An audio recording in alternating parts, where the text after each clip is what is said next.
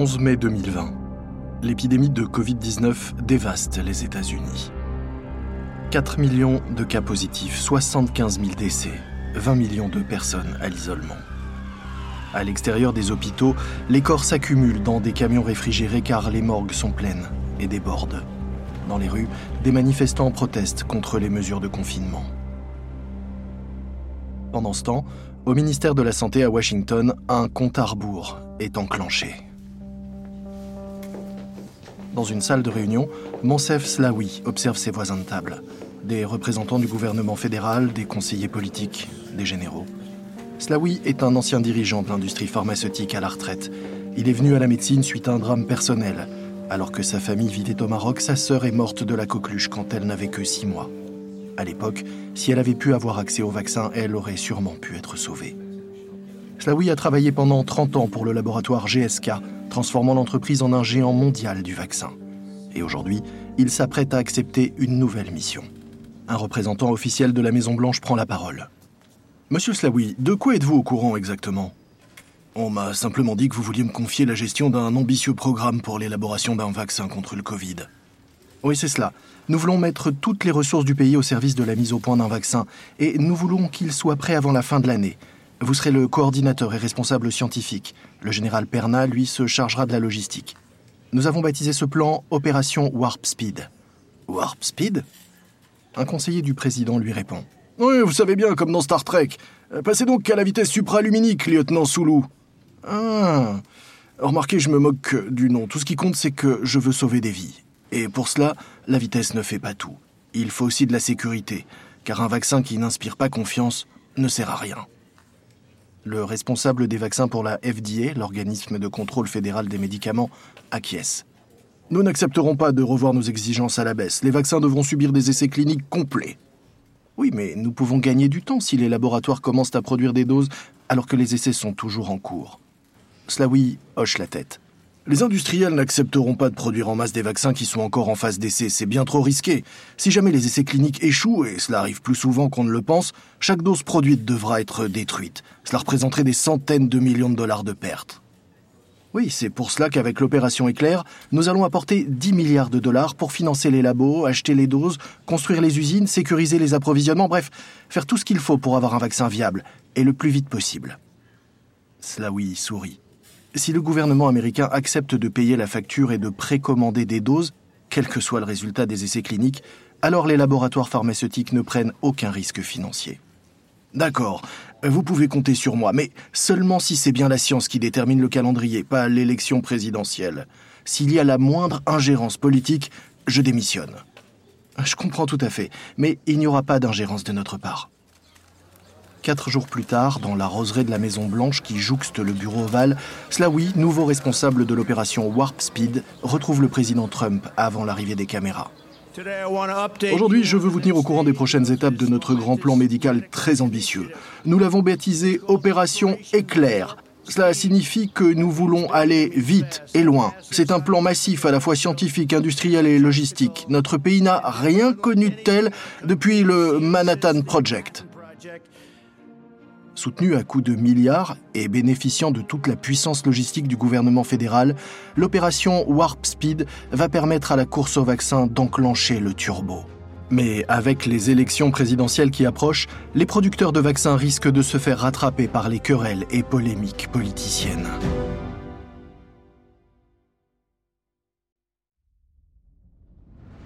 Vous écoutez Guerre de business de Wandery. Je suis Lomik Guillot.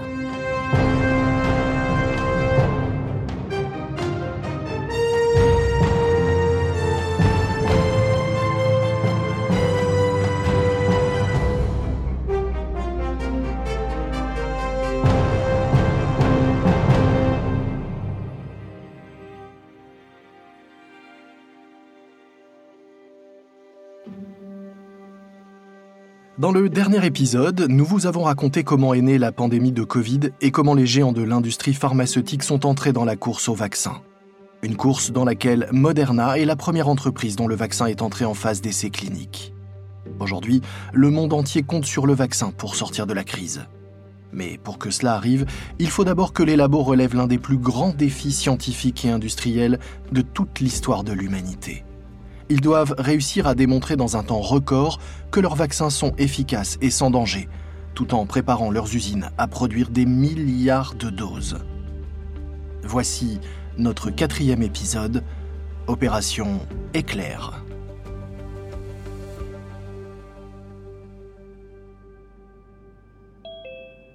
Nous sommes le 2 juillet 2020 et les dirigeants de chez Pfizer rejoignent une nouvelle visioconférence.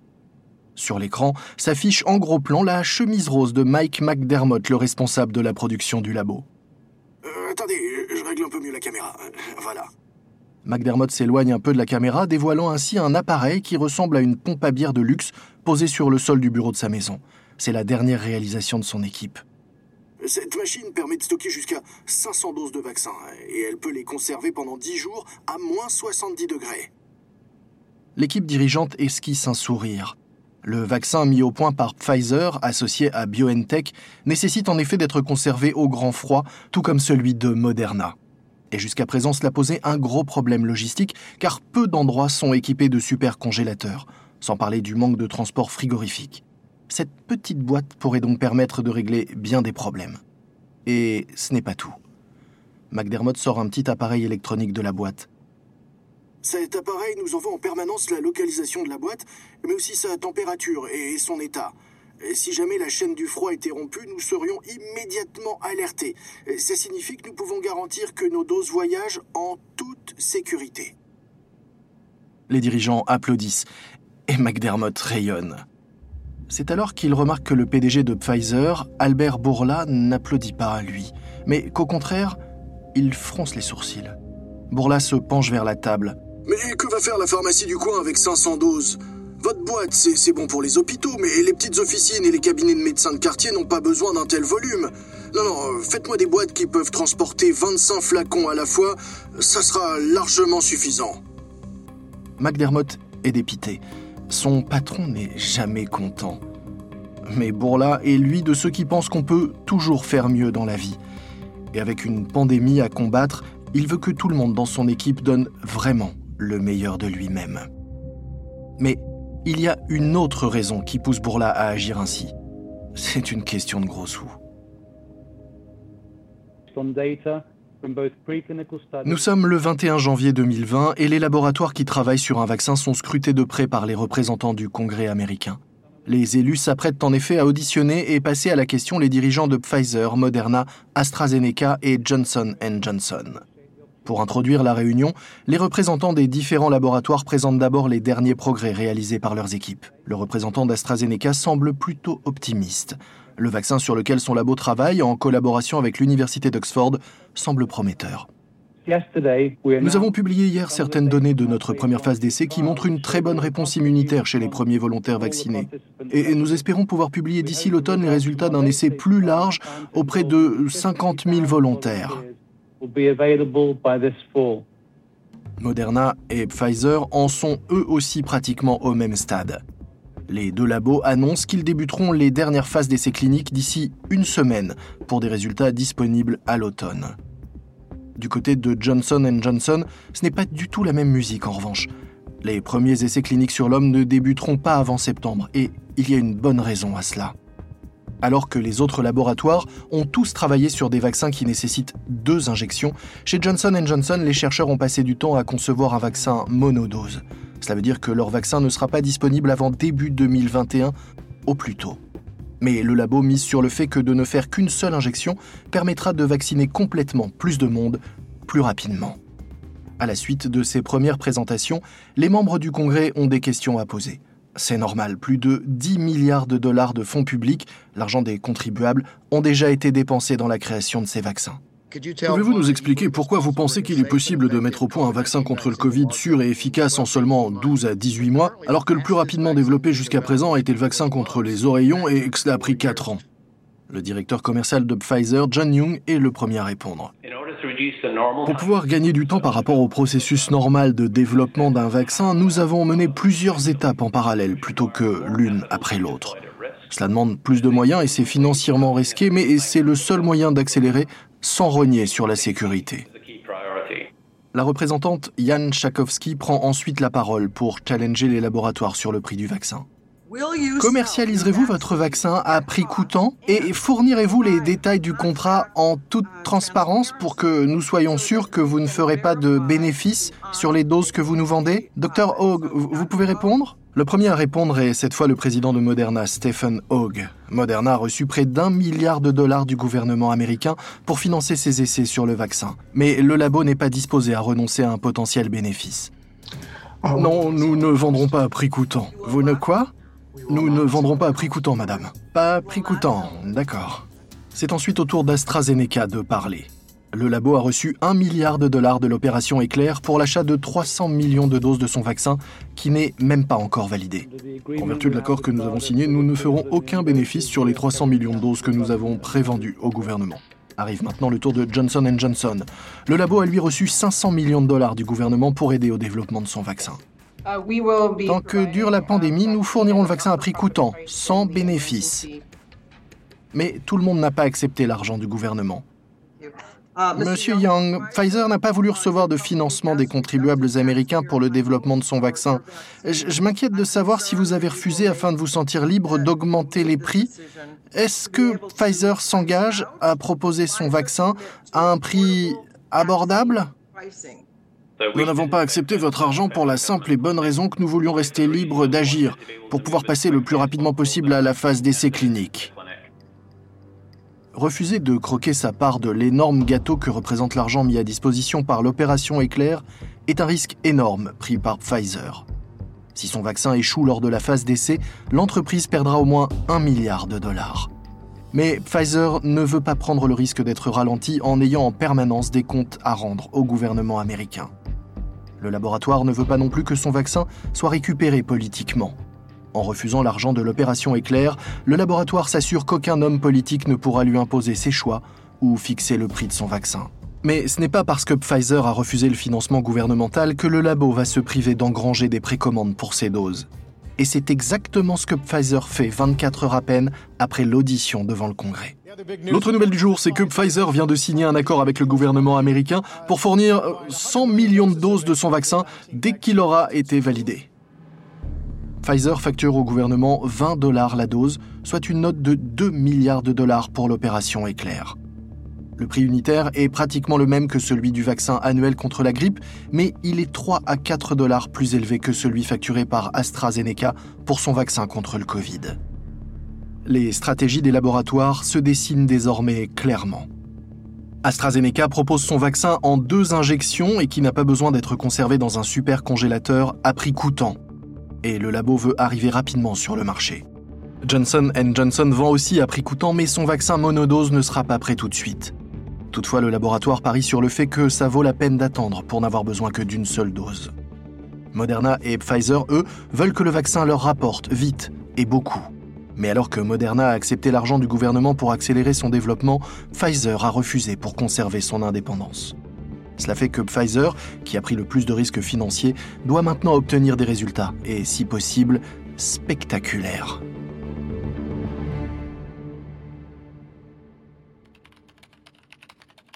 24 juillet 2020. En télétravail depuis chez lui à Cluster, dans le New Jersey, Mike McDermott, le responsable de la production chez Pfizer, se connecte à la visio qui réunit les dirigeants du labo. À l'écran, il voit tous les visages de ses collègues souriants. Euh, veuillez excuser mon retard, qu'est-ce que j'ai raté? Albert Bourla, le PDG de Pfizer, sourit lui aussi. Biotech a choisi le vaccin. BioNTech est une start-up allemande qui travaille à l'élaboration du vaccin pour Pfizer. Cela fait plusieurs semaines que les responsables scientifiques de la jeune entreprise se demandent quel candidat vaccin ils vont sélectionner pour les essais cliniques à grande échelle. Ils ont réduit leur choix à deux candidats. Le premier déclenche une forte réponse immunitaire, mais peut aussi donner de la fièvre et des frissons. Il y a moins de réactions de ce type avec la deuxième version, mais elle provoque aussi une réponse immunitaire plus faible et nécessite donc une dose plus importante. Les scientifiques avaient décidé d'attendre d'avoir plus de données pour choisir entre les deux, et ces données viennent tout juste d'arriver. McDermott est soulagé d'apprendre que BioNTech a finalement pris sa décision. Alléluia Cette attente était en effet insupportable pour McDermott et l'empêchait même de dormir.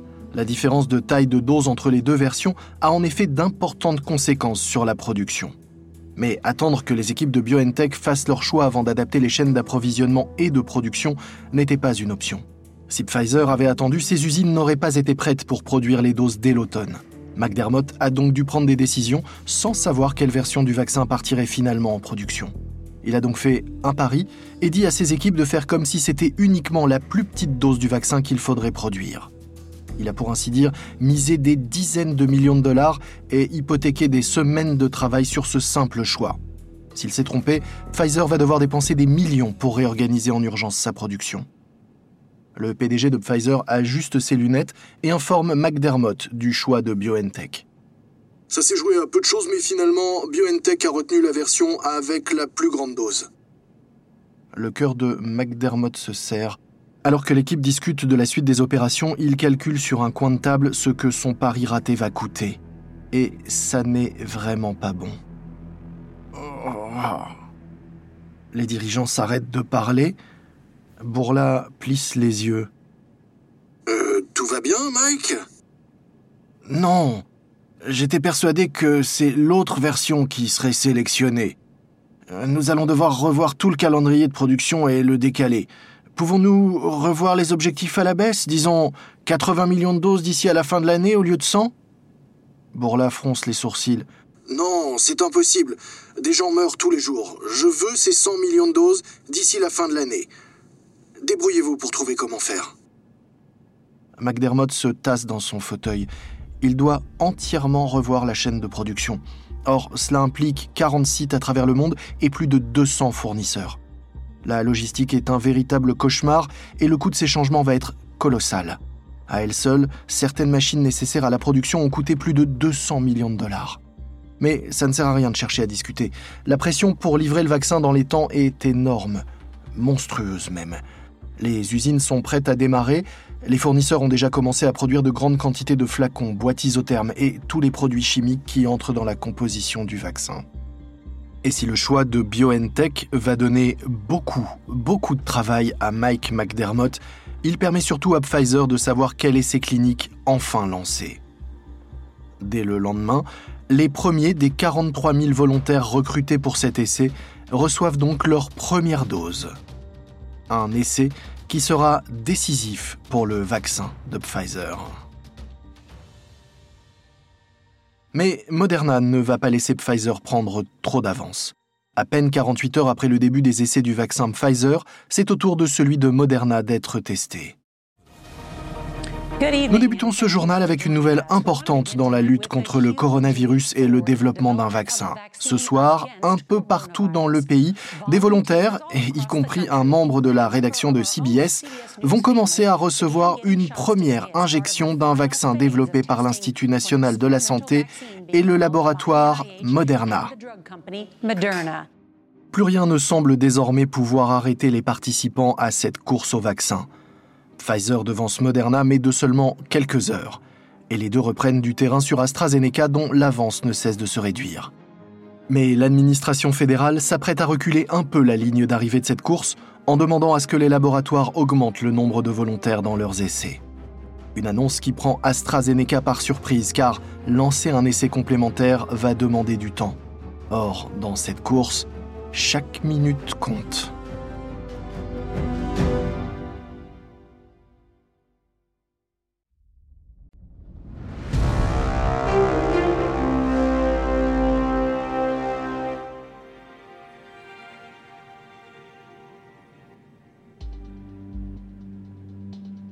25 août 2020.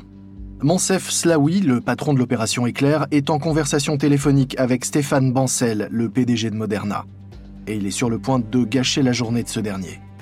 Stéphane, tu dois ralentir un peu le recrutement des volontaires pour euh, ton essai clinique. Bancel roule des yeux d'incompréhension. Hein? Quoi? Mais pourquoi devrions-nous faire cela? Depuis un mois, Moderna s'efforce de recruter des volontaires à grande échelle, car c'est le seul moyen d'accélérer la phase d'essai clinique. Comme pour chaque essai de ce type, Moderna doit suivre un protocole précis et très strict. Un comité indépendant doit notamment superviser et contrôler toutes les données issues de l'essai. Or, aucune donnée ne peut être communiquée à Moderna tant qu'un nombre prédéterminé et statistiquement significatif de participants à l'essai n'a pas attrapé le Covid. Et tant que Moderna n'a pas accès à ces données, le laboratoire ne peut pas demander l'autorisation de mise sur le marché de la FDA, l'autorité de contrôle américaine.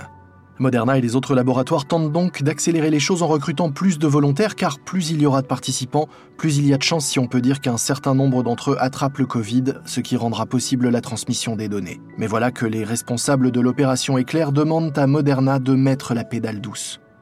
Si nous ralentissons, nous prenons le risque d'avoir encore plus de morts. Slaoui fronce les sourcils.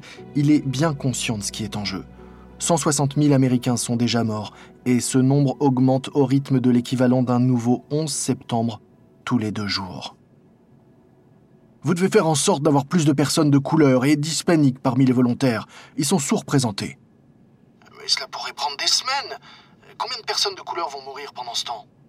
Les Afro-Américains et les Hispaniques sont beaucoup plus susceptibles de mourir ou de tomber gravement malades du Covid que les autres groupes ethniques. Raison de plus pour ne pas perdre de temps. Oui, mais ce n'est pas une raison pour faire n'importe quoi. Nous devons à ces populations transparence et minutie, sans parler des risques en termes d'image. D'image? Hein, Mais c'est quoi ça? On, parle de science ou de politique? Ces essais ne sont pas comme les autres. Tout le monde nous observe. Les antivax nous attendent au tournant et à coup de fake news, ils répandent déjà la peur dans le grand public. nous devons garantir que le vaccin est sûr. Car un vaccin dont les gens ne veulent pas ne sert à rien. Non, nous allons vous aider à trouver des volontaires, car si vous ne réglez pas ce problème, vous n'aurez pas l'approbation de la FDA. Très bien. Nous ferons cela. Au moment de raccrocher, Bancel sait qu'il va devoir renoncer à son ambition de créer le premier vaccin autorisé sur le marché occidental. Pourtant, réussir à battre sur le fil les géants de l'industrie pharmaceutique aurait été un coup incroyable pour une start-up qui n'avait jamais réussi à lancer un seul produit jusqu'à présent. La campagne de recrutement de Moderna lui avait permis de devancer AstraZeneca et de rester au coude à coude avec Pfizer. Désormais, c'est comme si on venait d'obliger Moderna à apporter des chaussures de plomb. Mais Slaoui n'est pas le seul à s'inquiéter du fait que les efforts herculéens déployés par tous pour parvenir à mettre rapidement au point un vaccin soient bientôt ruinés par la méfiance du grand public.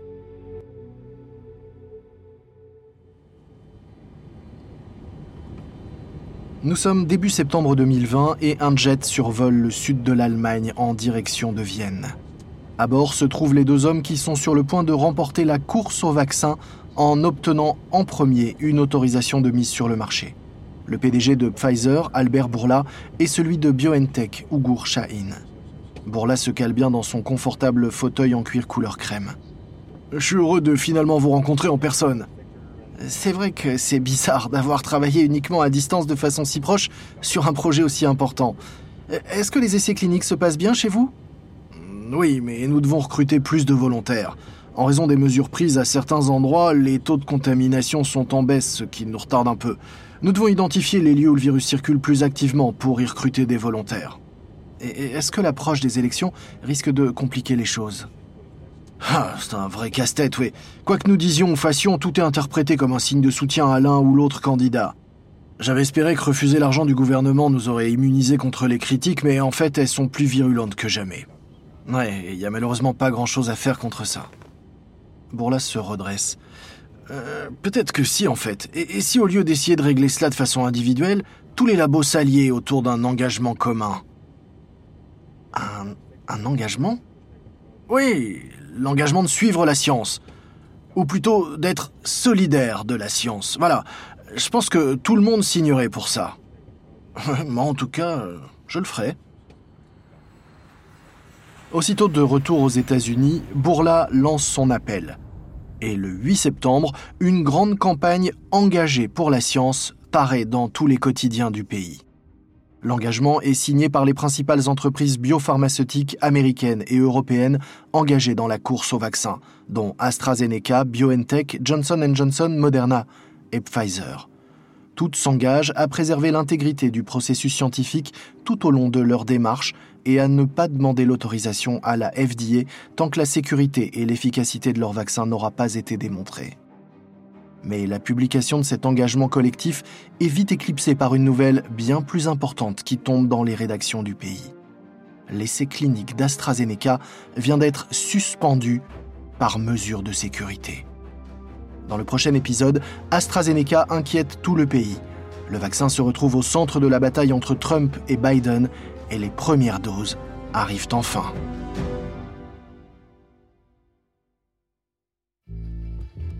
J'espère que vous avez apprécié ce quatrième épisode de notre série La course au vaccin de Wandery. Une précision à propos des dialogues entendus dans cet épisode. Dans la plupart des cas, comme nous ne savons pas exactement ce qui s'est dit, il s'agit de reconstitution, mais elle se base sur une enquête historique sérieuse. Je suis Lomic Guillot, Tristan Donovan est l'auteur de cet épisode, Karen Lowe est notre productrice et rédactrice en chef. Produit et monté par Emily Frost. Sound design, Cal Randall. Kate Young est notre productrice déléguée, Dave Schilling, notre producteur. Production exécutive, Jenny Lower Beckman et Marshall Lewy. Une série créée par Hernan Lopez pour Wandery.